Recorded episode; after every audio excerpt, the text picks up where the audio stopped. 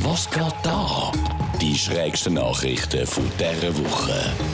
In Kanada wird ein 8 Hektaren großes Landstück für den Spottpreis von 100.000 Dollar angeboten.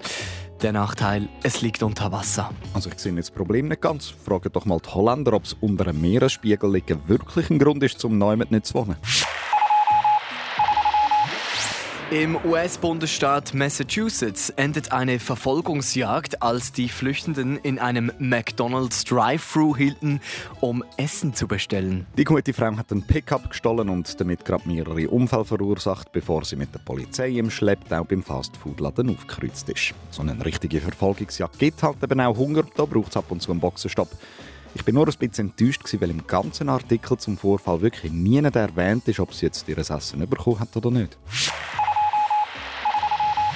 In Indien haben betrunkene Büffel ein Lager an illegalem Schnaps auffliegen lassen. Die drei Büffel sind gut beschwipst über die Weide getorkelt, sodass die Polizei dann gefunden hat, sie geht jetzt gleich mal noch schauen, was dort so los ist. Und siehe da, die Viehbauern haben im Wassertrog über 100 Flaschen schwarzbrennenden Schnaps gelagert und ein paar scheinen nicht ganz dicht zu sein. Also die Flaschen, nicht die Bauern. Wobei, vielleicht die auch. Die müssen sich jetzt einmal auf jeden Fall vor Gericht verantworten, weil zu allem anderen ist in dem Bundesstaat, wo das passiert ist, Alkohol auch noch verboten.